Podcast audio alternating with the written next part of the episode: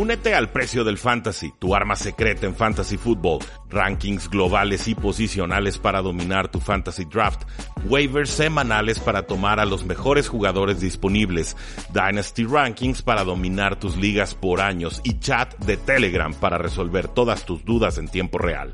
Visita stam.store diagonal precio NFL o da clic al link en este episodio para suscribirte.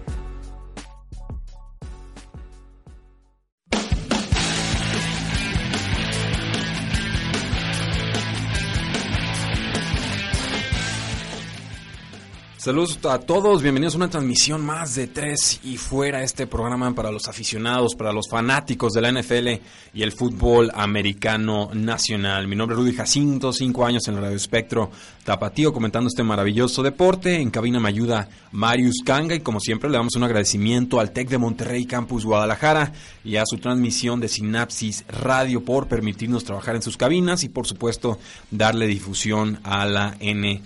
FL. Nuestras formas de contacto ya las conocen, son facebook.com diagonal 3 y fuera, en Twitter como arroba paradoja NFL, en nuestro sitio web como 3 y fuera.com, puede ser 3 con el número o 3 con las letras y por supuesto la invitación a que se suscriban a nuestro podcast donde subimos contenido adicional además de este programa que hacemos de una hora todas las semanas. El podcast se llama 3 y fuera NFL y se pueden suscribir a él desde su celular ya sea en iTunes, ya sea en Stitcher, en eBooks y en cualquier otra plataforma que permita alojar y descargar automáticamente esta clase de contenidos. Pues ya saben que la NFL no termina y nosotros tampoco y creo que es, justo y correcto y apropiado eh, comenzar hablando sobre lo que sucedió con el tema del himno nacional, ¿no? Esta, esta polémica que parece eh, que no muere, aunque ya le mató la carrera a, Colin Kaepernick y ya medio también le mató la carrera al safety Eric Reed, que están en, en demanda compartida contra la NFL. Pues bueno, este tema no parece terminar, no parece tener fin. Hay una asunto aquí, bueno, de que la NFL había propuesto nuevas reglas, había dicho que había un consenso entre todos los dueños de que los jugadores que siguieran realizando protestas, llámese arrodillarse, levantar el puño, dar la espalda a la bandera, etcétera, durante el himno nacional, pues bueno, iban a recibir eh, sanciones, ¿no? Y no, no se especificaba qué clase de sanciones, no se especificaba qué clase de gravedad pudieran tener estas sanciones, pero finalmente era un acto que la NFL ya pensaba prohibir y se iba a sancionar. El detalle, por supuesto, es que este tipo de cuestiones son eh, de índole laboral y al ser de índole laboral, pues se tienen que también negociar con el sindicato o la asociación de jugadores y al no hacerse así, pues obviamente los jugadores eh, se levantaron en armas y protestaron y obviamente estaban inconformes con este tema. Así estaba el asunto hasta que a los Miami Dolphins se les ocurrió presentar nuevas reglas ante las oficinas de la NFL donde se especificaba que podrían sancionar a jugadores que protestaran durante el himno con hasta cuatro partidos de suspensión. Y aquí creo que los delfines de Miami eh, pues, pues visaron en falso de forma bastante espantosa porque digamos fueron los primeros en incorporar estas nuevas propuestas de la NFL y al ser los primeros pues por supuesto que el latigazo mediático se fue contra ellos, llámese reacción del público, llámese también la reacción de, de jugadores y de noticias o de periodistas. El año pasado, por ejemplo, los Delfines de Miami tuvieron a jugadores como el receptor Kenny Stills y Jordan Phillips eh, hincándose durante el himno nacional y según la nueva política de los Delfines de Miami, la cual no se liberó públicamente, pero sabemos que existe y que fue presentada ante la NFL, los Delfines podían eh, suspender o multar a cualquier jugador que protestara.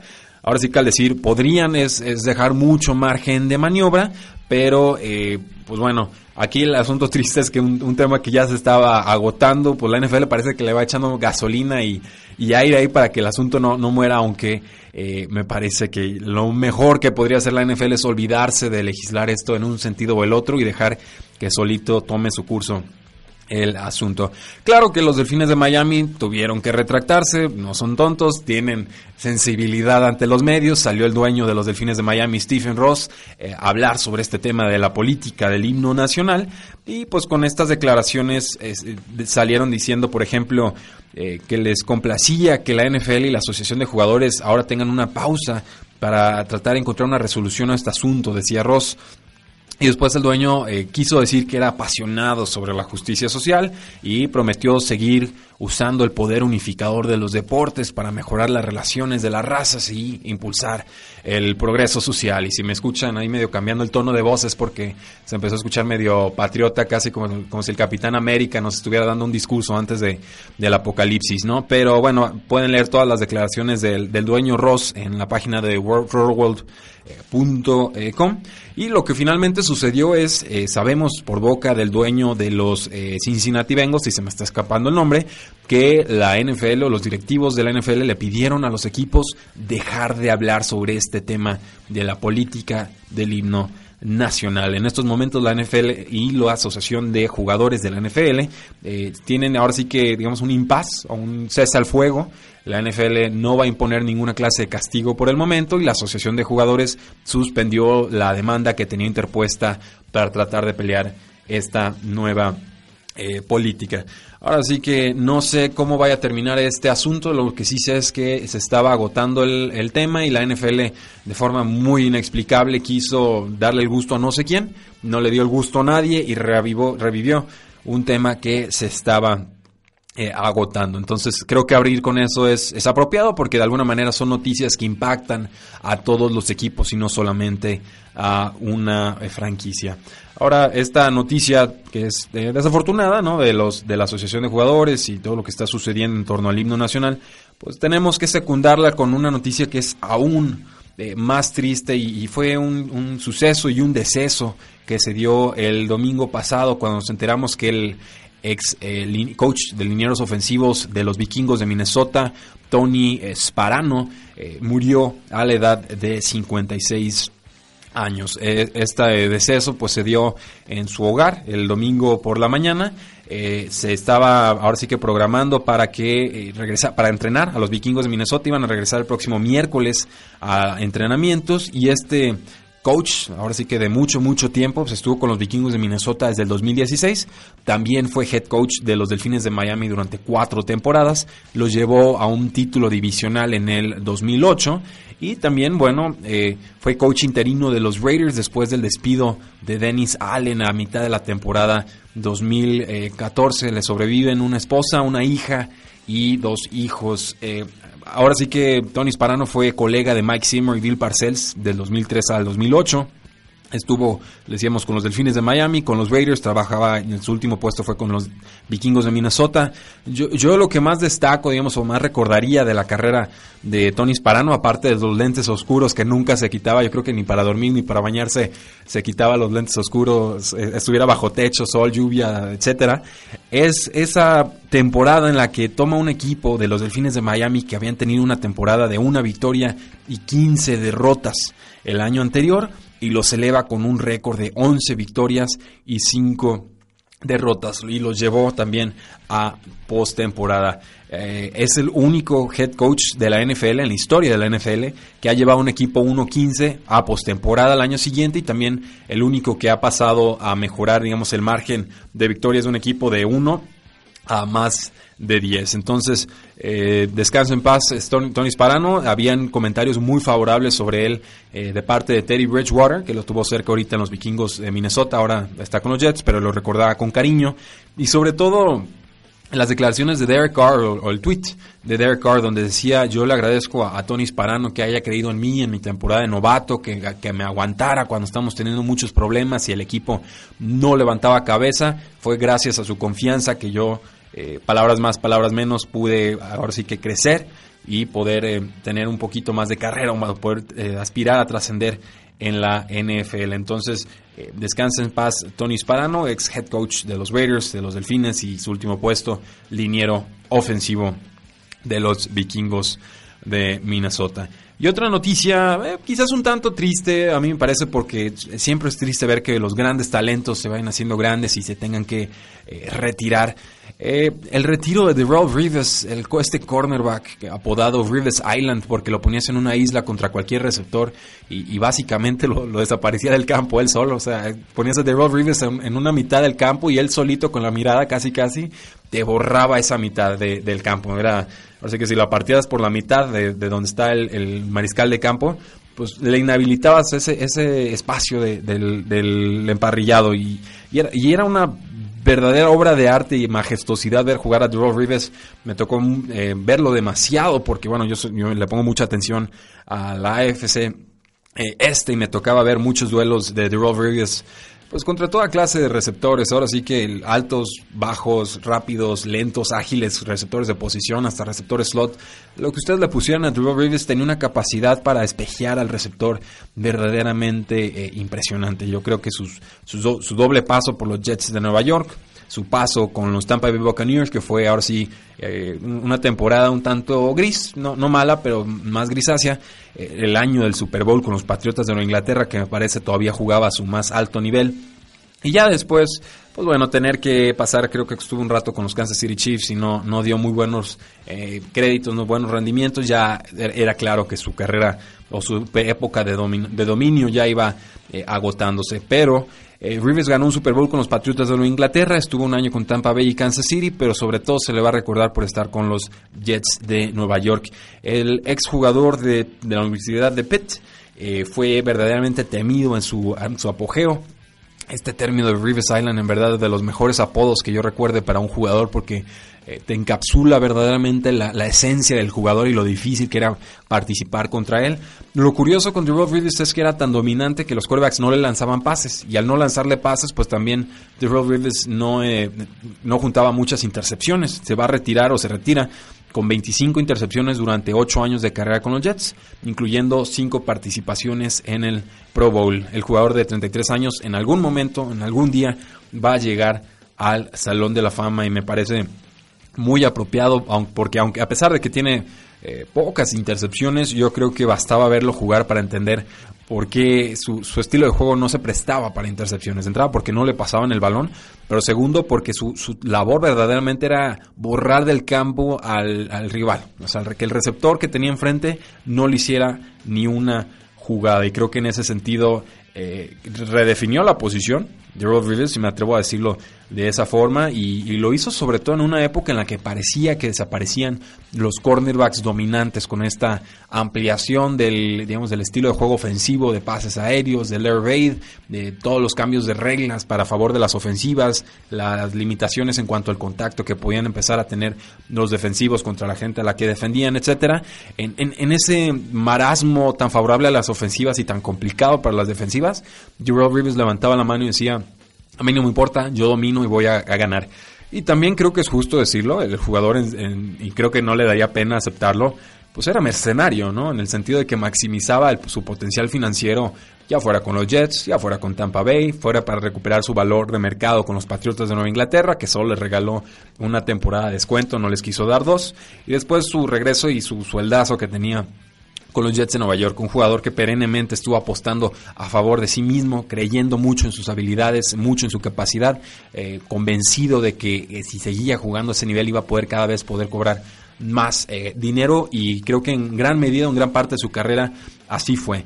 Por supuesto, siempre quedas expuesto a alguna lesión que te saque de contienda y te baje tu valor de mercado, pero por lo menos en el caso de Terrell Rivers, creo que tuvo una carrera muy exitosa, muy productiva. Eh, yo me llevo recuerdos agridulces de él, volvemos a lo mismo porque estuvo en la FC Este. Estoy seguro que los aficionados de los Jets de Nueva York también se llevan un recuerdo agridulce, pero más dulce que, agrio, creo yo.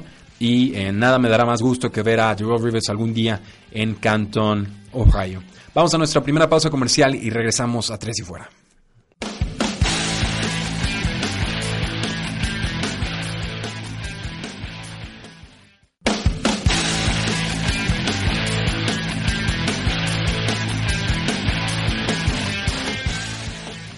Regresamos a Tres y Fuera, el programa en el que nos fascina platicar sobre NFL y fútbol americano eh, nacional. Mi nombre es Rudy Jacinto y vamos dándole ahora sí que a cuentagotas las noticias a la gente porque hay muchas y las vamos a estar haciendo de una en una, ahora sí que en una especie de modalidad rapid fire o de fuego eh, rápido. El Cleveland Plain Dealer reporta que la vibra alrededor de los Cleveland Browns es que Josh Gordon se reunirá al equipo después de una breve ausencia. ¿Por qué hablamos de una breve ausencia? Porque Josh Gordon no se reportó para los entrenamientos de los Cleveland Browns y lo primero que todos pensamos fue, madre mía, volvió a agarrar la hierba verde que no debía y ya lo van a suspender y no nos enteramos y el cataclismo, ¿no? Salió la NFL a decir que no, que de ninguna manera, que el jugador no estaba suspendido, que no había ninguna clase de proceso, que no había fallado ninguna clase de, examen de, drogas, un antidoping, pero que el jugador estaba buscando una especie, de, parece, de apoyo psicológico. Eh, algo así muy, muy extraño, como que el jugador le empezó a dar ansiedad y buscó apoyo antes de, de integrarse de lleno a su equipo y a la NFL.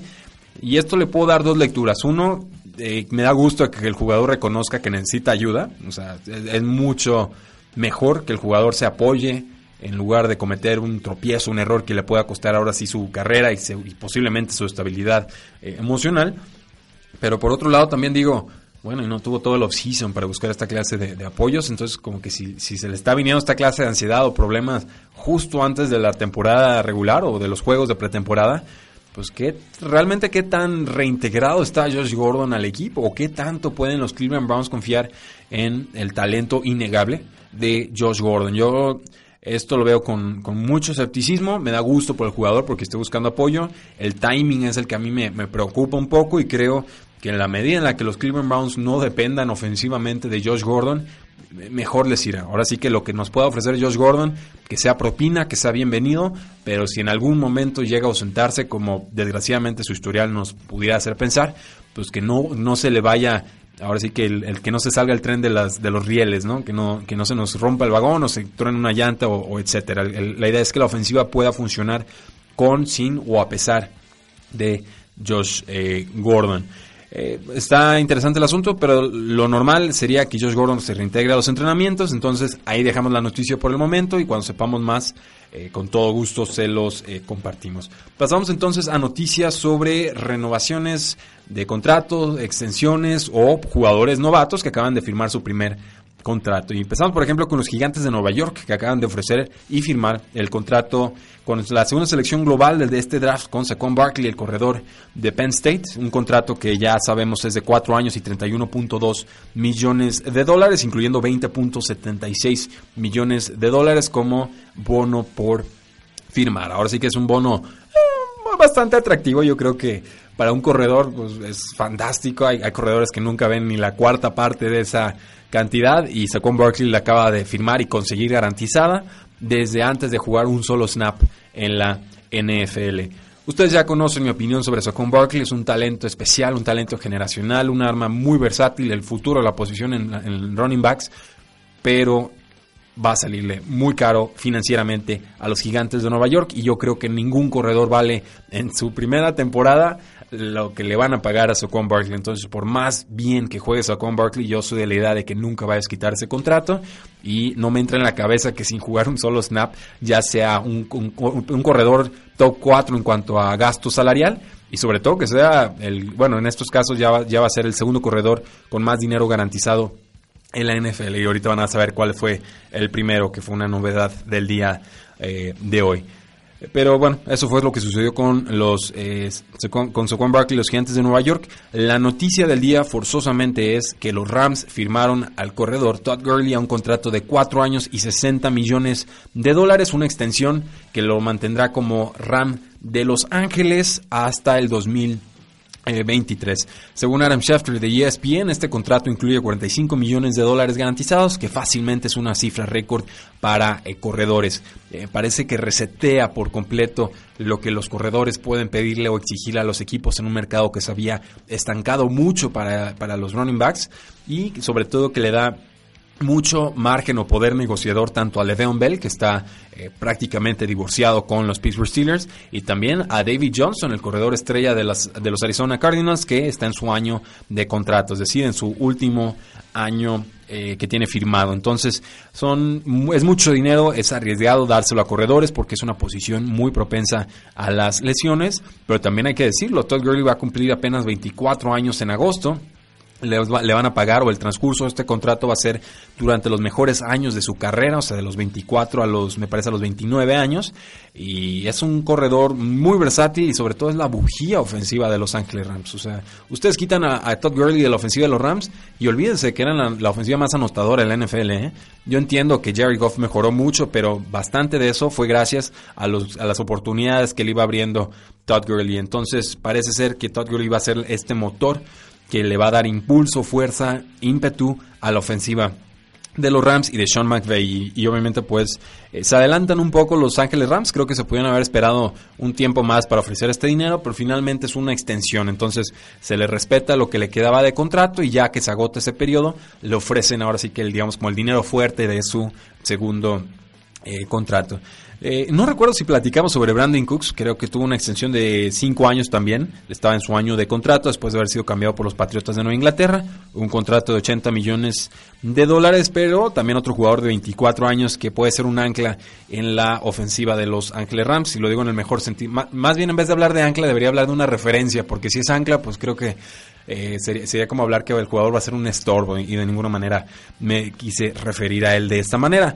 Lo que sí eh, me llama mucho la atención sobre Los Ángeles Rams es que le estén ofreciendo un dineral a, Brandon Cooks, al receptor, que le ofrezcan un dineral a Todd Gurley, al corredor, que le ofrezcan un dineral, creo que fueron como 14 millones de dólares por un año a un Damo Kong Su, que llegó a los eh, Miami Dolphins, y que luego firmaran a Kip Talib, y que luego por ahí también les llegara Marcus Peters, el cornerback eh, controversial de los Kansas City Chiefs, obviamente en un contrato novato todavía, pero o sea, están haciendo toda clase de inversiones fuertes Los Ángeles Rams y a su jugador más importante no le han ofrecido ni siquiera una oferta que el jugador pueda aceptar.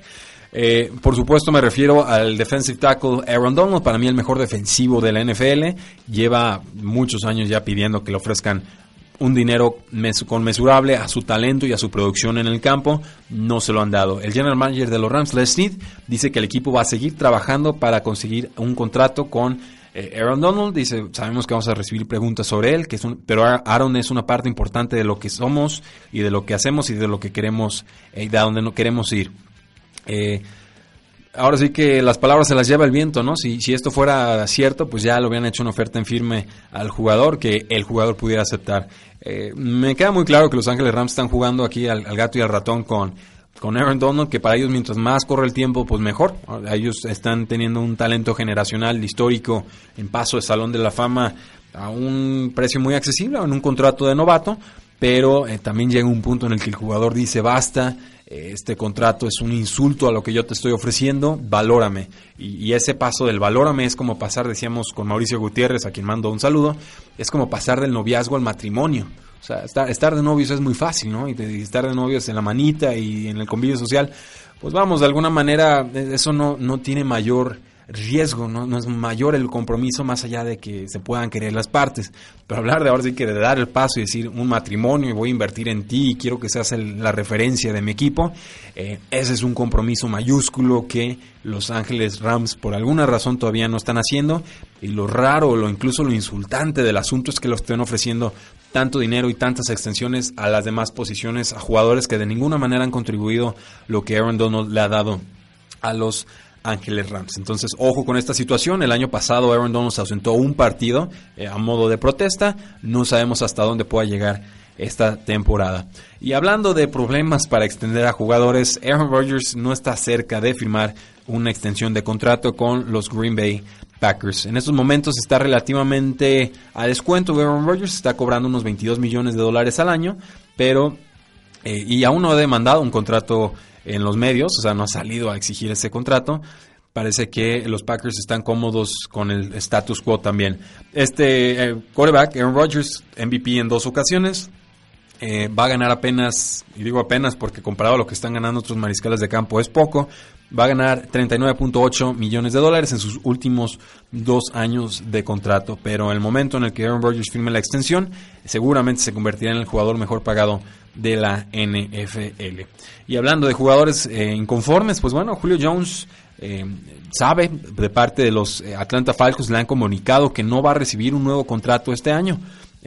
Jones pues se ausentó de los entrenamientos opcionales, se ausentó del mini campamento para mostrar su inconformidad hacia su contrato el cual habíamos comentado en otro programa, lo convierte en el octavo receptor mejor pagado de la NFL detrás de jugadores como Sammy Watkins, como Jarvis Landry o como Devonte Adams, entre otros. Los Falcons pues ya le dijeron que no, eh, no tienen presupuestado darle un aumento a Julio Jones y esperan que se reporte eh, pronto. Eh, Julio Jones está en riesgo de empezar a ser multado por el equipo y pues también es, es, obvio que a los Atlanta Falcons pues, les va a faltar dinero porque tienen que renovar al tackle izquierdo Jake Matthews, tienen que renovar al, free safety Ricardo Allen, También por ahí Grady Jarrett, que es un nose tackle, van a ser eh, jugadores que tienen que firmar una extensión de contrato.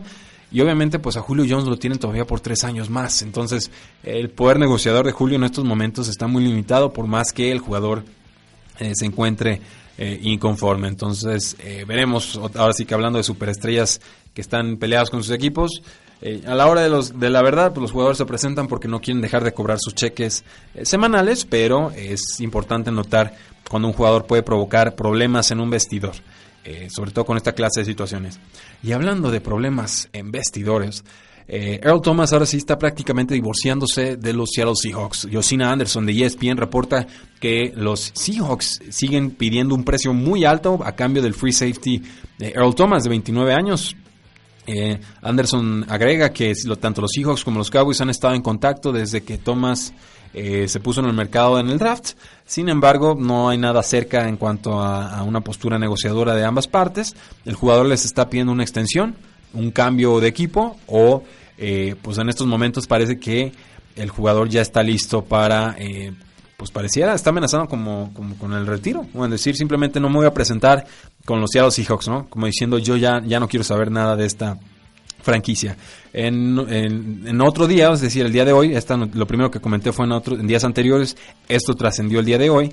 Eh, Newey Scruggs de NBC Sports Radio eh, reporta que Earl Thomas está, eh, que ya acabó su relación con los Seahawks. Que el plan de Earl Thomas sería vender su casa en Seattle y que solo se reportará si le ofrecen un nuevo contrato. También ha expresado Earl Thomas interés en jugar con los Oakland Raiders y aparentemente le ha dicho al dueño Mark Davis que venga a eh, buscarlo. Vamos viendo cómo concluye esta saga. Yo creo que ya, ya estuvo bueno de los Seattle Seahawks. O sea, lo quieren, renuévenlo. No lo quieren, déjenlo ir pero es, este impacto, o sea, el jugador no les va a jugar con su contrato actual, eso es una realidad. Y, también los Seahawks tienen que decidirse de una buena vez por todas si van a ser un equipo contendiente o van a ser un equipo en reestructuración. Y tanto si son un equipo contendiente como si van a reestructurarse, yo creo que un nuevo Thomas de 29 años no te sobra. Es un jugador que creo que ha pisado como seis veces el, el, el All Pro, o el Pro Bowl, mejor dicho un jugador que sigue en, plenitud de condiciones, que te puede controlar ahora sí que la zona profunda de los Seattle Seahawks. Eh, para mí uno de los mejores safeties de la NFL, en un contrato muy, muy razonable. Eh, no entiendo sinceramente por qué se empecinan los Seattle Seahawks en maltratar, y me atrevo a decirlo de esa manera, maltratar a Earl Thomas. Decían de una buena vez por todas, porque si no, solo van a terminar fracturando aún más el eh, vestidor. Eh, jugadores que sí se han reportado los entrenamientos, el David Johnson, el corredor de los Arizona Cardinals, eh, es posible que haya habido un acercamiento entre equipo y jugador en cuanto a su renovación de contrato. Eh, Odell Beckham Jr. también ya se reportó a los entrenamientos con los gigantes de Nueva York y pues él, va a cobrar como 8.5 millones de dólares en su último año de novato pero pues él ha, peleado mucho para conseguir su extensión. Veremos si los gigantes se la conceden. LeSean McCoy, el corredor de los Buffalo Bills, ya se presentó, o se va a presentar el, día de mañana miércoles con los Buffalo Bills. Dice que va a entrenar salvo que haya un cambio de estatus de parte de la liga y esto pues en, relación a la acusación de una mujer, una exnovia, una examante, no sabemos bien, eh, de, que según le mandó digamos, a alguien a, robarle y a golpearle. Entonces, eh, está siendo investigado el caso a nivel policiaco, no ha trascendido mayor información al respecto, pero todavía es posible que Sean McCoy entre a esta lista que yo eh, detesto, pero que, que existen, que se llama la lista de exención del eh, comisionado. Por lo pronto el jugador se estaría presentando. Eh, cerramos entonces el apartado de jugadores que se van a estar presentando en entrenamientos y hablamos sobre eh, las opiniones de algunos reporteros eh, sobre qué jugadores pueden ser de impacto esta temporada. O sea, hay, hay reporteros que están en el campo viendo los entrenamientos, que, que toman notas, que dicen este jugador está bien, este puede brillar, este puede ser sleeper, este está decepcionando, este mariscal de campo se está aprendiendo las jugadas, etcétera. Y en ese sentido, pues parece que Allen Robinson, el receptor estrella de los Jacksonville Jaguars, que fue eh, ahora adquirido por los Chicago Bears, se ve más sano que nunca. Eh, tuvo una ruptura de ligamento cruzado anterior, jugó apenas tres snaps el año pasado, pero parece que va a poder jugar al 100% con los Osos de Chicago. Y esto es importante porque los Osos de Chicago invirtieron eh, en él tres años y 42 millones de dólares. Y parece que a Mitchell Trubisky, el quarterback de segundo año, le está gustando lo que está viendo de, eh, de Allen Robinson. Dice que le lanzó varias veces y que el jugador está parece haber recuperado su eh, velocidad. Entonces, eso me da gusto porque yo siempre he sido un defensor y un aficionado eh, muy acérrimo de Allen eh, Robinson. también parece que Jarvis Landry, y esto no es ninguna sorpresa, va a estar participando con los Cleveland Browns en formaciones de dos receptores, Josh Gordon de un lado, Jarvis Landry en el otro. La noticia dice que va a estar jugando en la zona externa del campo. Yo esto sí lo dudo mucho porque la especialidad de Jarvis Landry es jugar en el centro, como receptor slot, en esta idea del estilo de juego, por ejemplo, de Julian Edelman o de, en su momento de un Wes Welker. Eh, pero bueno, por algo le pagaron 47 millones de dólares garantizados y es por su eficiencia en la posición de, slot. Entonces, eh, veremos qué sucede con Jarvis Landry. Creo que puede tener un buen año, pero yo sí espero que el volumen de pase disminuya bastante de lo que recibía con los Delfines eh, de Miami. Y parece que el coordinador ofensivo Greg Olson de los Oakland Raiders este, está fascinado, está sorprendido con lo que Doug Martin les ha ofrecido en los entrenamientos de pretemporada. Eh, a los que conocemos a Doug Martin, pues sabemos que nos da un temporadón y luego nos da dos temporadas, pero patéticas, y luego nos vuelve a dar un temporadón y luego nos da dos temporadas patéticas. Creo que ya lleva dos patéticas, le tocaría el temporadón, pero eh, vamos, estamos hablando de un jugador que tuvo dos temporadas desastrosas, que el año pasado promedió 2.9 yardas por acarreo, cuando lo mínimo que se exige en la NFL son 4. Eh, esto fue a lo largo de 19 juegos, de hecho se metieron a, la estadística incluye juegos del 2016. Pero hace tres temporadas tuvo 1.402 yardas, entonces también eh, hemos visto lo mejor y lo peor de Doug Martin, es verdaderamente un jugador muy polarizante. Creo que Marshawn Lynch todavía estaría participando como el corredor principal de los Oakland Raiders, pero eh, ciertamente no podemos descartar que Doc Martin tenga un impacto en el 2018. Vamos a nuestra siguiente pausa comercial y regresamos a Tres y Fuera.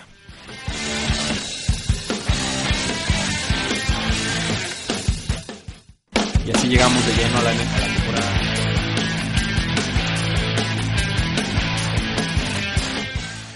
último bloque de Tres y Fuera, el programa en el que nos encanta platicar de NFL y fútbol americano eh, nacional. Seguimos comentando las noticias que se han estado dando a lo largo de las últimas semanas y seguimos, por ejemplo, con lo del Chicago Tribune, donde eh, reporta Rich Campbell que Mitchell Trubisky al inicio de los entrenamientos se vio algo inconsistente y esto pues va en disonancia de las expectativas de muchos eh, aficionados y analistas que están pronosticando una gran temporada para Mitchell Trubisky, mm, eh, quizás inspirados por el resurgimiento que tuvo eh, Jared Goff con Los Ángeles Rams cuando hubo un cambio de entrenador. Dicen que de jugada a jugada pues puede jugar, lanza muy bien y de repente lo hace mal, que es una especie de montaña rusa y pues no es una situación para alarmarse, pero sí es un recordatorio de que Trubisky está aprendiendo una ofensiva nueva, que es un mariscal de campo de segundo año y que la ofensiva él ha confesado es bastante más compleja que la que tenían con John Fox y Dowell Logans, que, Logans, que era el,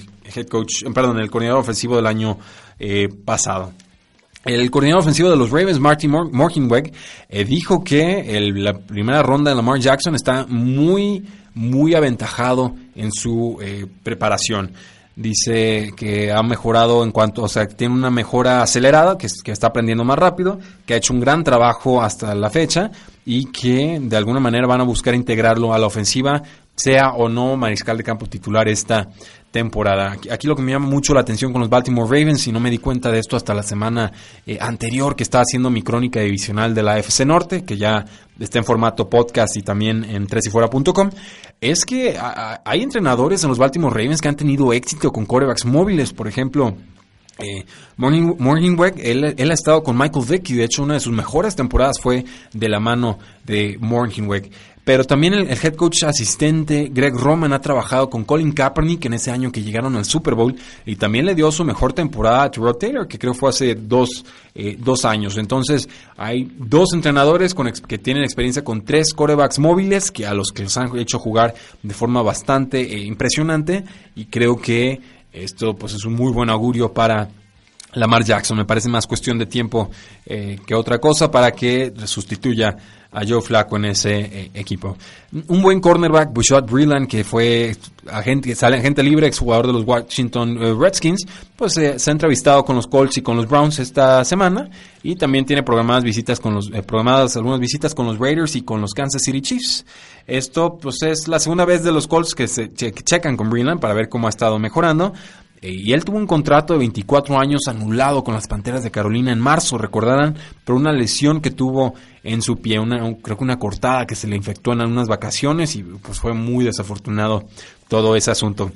Breland en agencia libre es el mejor jugador que queda eh, disponible y yo no tengo ninguna duda que es un jugador con bastante capacidad. Simplemente necesita demostrar que está sano. Veremos qué equipo se termina haciendo con sus eh, servicios. Mike Reese de ESPN reporta que Jordan Matthews es prácticamente una garantía para estar en el roster de 53 jugadores con los Patriotas de Nueva Inglaterra.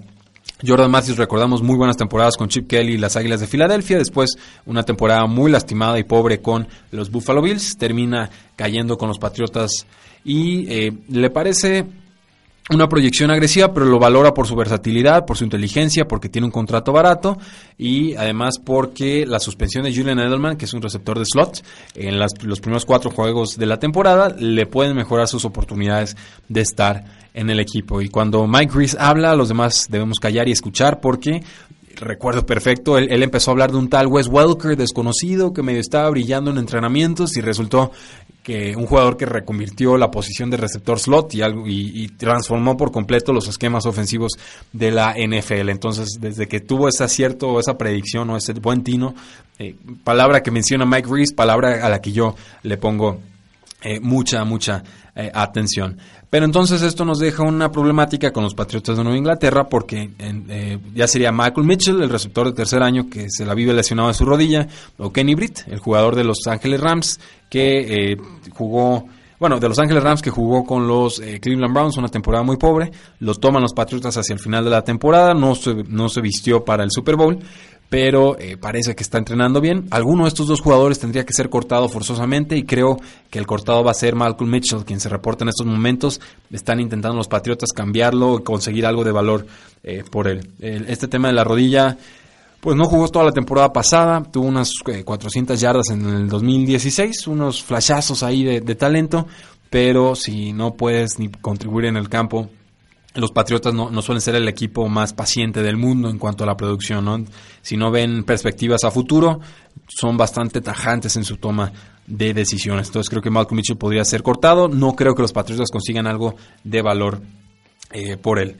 Eh, Pete Carroll concedió que Brandon Marshall no está garantizado para estar en el roster de 53 jugadores de los Seattle Seahawks. Lo habíamos comentado en este espacio, solamente tiene 90 mil dólares garantizados y es un receptor de 34 años que pues solamente muy pocos equipos mostraron interés en él cuando fue cortado por los gigantes de Nueva York. Estas declaraciones tendrían que motivarlo de alguna manera, pero eh, es cierto también que Brandon Marshall no se ha visto bien desde que jugó como titular en el 2015 con los Jets de Nueva York. Su competencia en el equipo es Jaron Brown, que llega a los Arizona Cardinals, Amara Darbo, un jugador eh, del draft del 2017, y David Moore, quien creo que es un novato porque no, no lo conozco bien, y adelante de ellos están tanto Doug Baldwin como Tyler eh, Lockett.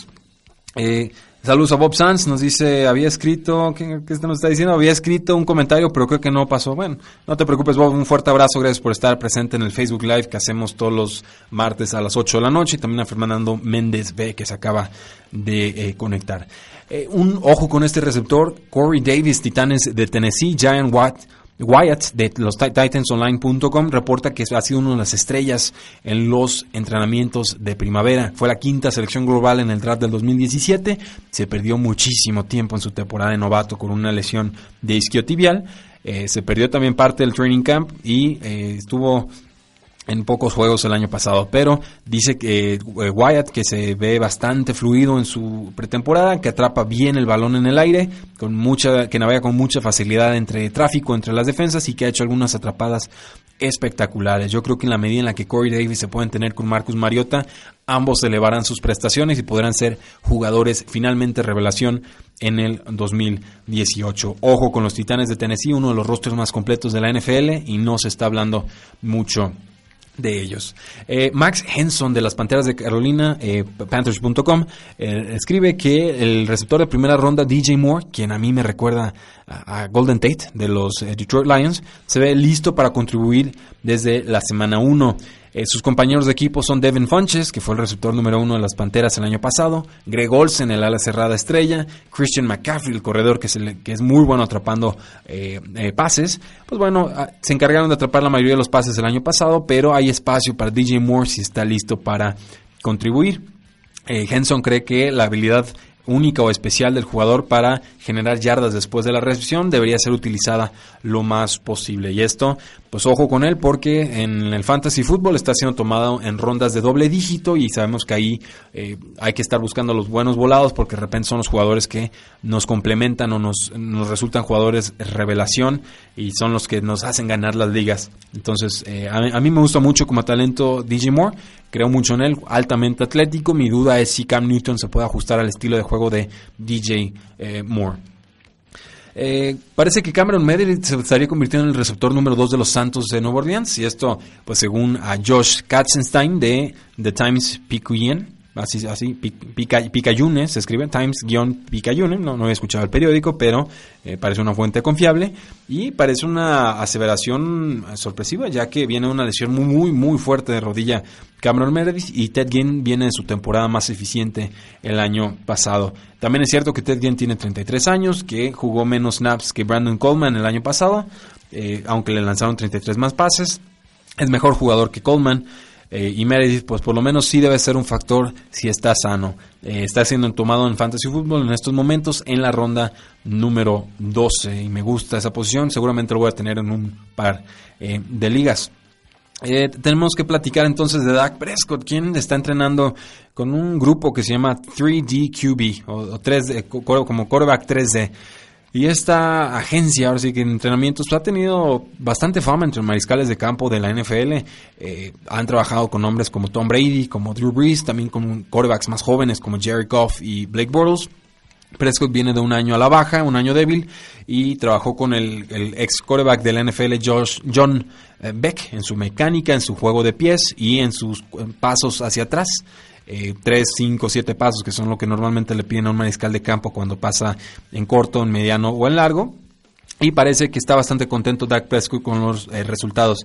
Preocupa mucho su elenco de receptores. No sabemos quién puede ser el receptor número uno del equipo o si, hay potencial para que superen las mil yardas. Yo por ahí creo que Allen Hearns, que llega de los Jacksonville Jaguars, podría ser el, jugador que sorprenda en esta ofensiva, pero por lo pronto Dak Prescott sintió que tenía que trabajar en su mecánica y consiguió eh, a gente muy, muy experimentada para eh, hacerlo. Vamos dando la última nota entonces eh, sobre NFL para poder platicar sobre lo que sucedió con la selección mexicana en el Campeonato Mundial U19. Eh, Rob Demovsky de ESPN cree que Jerónimo Allison es la mejor apuesta para convertirse en el receptor número 3 de los Green Bay Packers y yo estoy de acuerdo con él.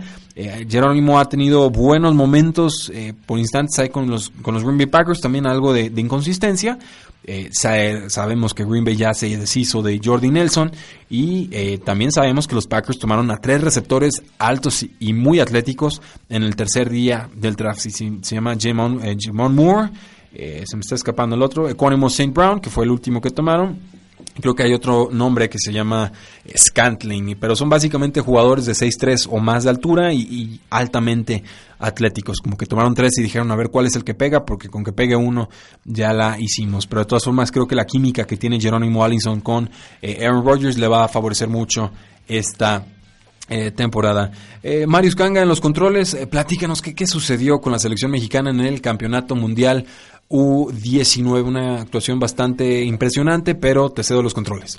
Bueno, pues tenemos que empezar con el resultado del partido contra Estados Unidos, que era el segundo encuentro que tenía la selección mexicana de fútbol americano para menores de 19 años. Y pues por primera vez en la historia vence el equipo mexicano al equipo de Estados Unidos con un marcador de 33 puntos a 6. Y con eso pues también por primera vez juega una final de este torneo y le tocó jugar precisamente contra la escuadra de Canadá. En este partido México-Estados Unidos la defensiva fue clave a limitar en seis puntos el ataque de Estados Unidos y en las dos ocasiones que se habían enfrentado el representante de la Unión Americana había ganado con claridad en las ediciones anteriores, en el 2009 55 a 0 y en el 2014 49 a 14. Una, ligera mejora ahí en la segunda ocasión. México solo ha participado en tres ocasiones, esta era su, su tercera oportunidad. De la sorpresa sí que en la defensiva mexicana yo creo quizás la mejor de todo el campeonato, incluso por encima de la de Canadá, pero eh, como veremos un poquito más adelante, pues también eh, la defensiva no puede hacerlo todo. Sí, la verdad que, que la defensiva se encargó de parar muy bien al equipo de Estados Unidos y yo los noté desesperados ya al medio tiempo, eh, ya no sabían qué hacer y simplemente salieron a, a tratar de, de, que ya no les anotaran más puntos en, en, el, en la segunda mitad del partido, pero pues la escuadra mexicana logró hacer unos cuantos puntitos más. Sí, muy, muy llena de castigos la, la ofensiva y en la defensiva de los eh, Estados Unidos,